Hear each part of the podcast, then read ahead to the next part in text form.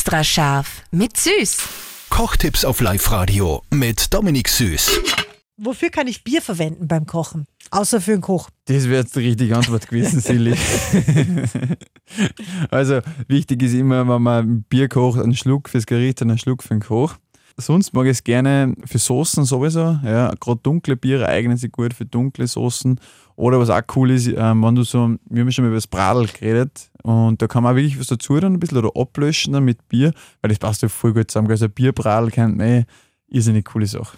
Extra scharf mit Süß. Perfekt gekocht in einer Küche von Eilmannsberger. Denn am Ende schreibt man Küche mit E.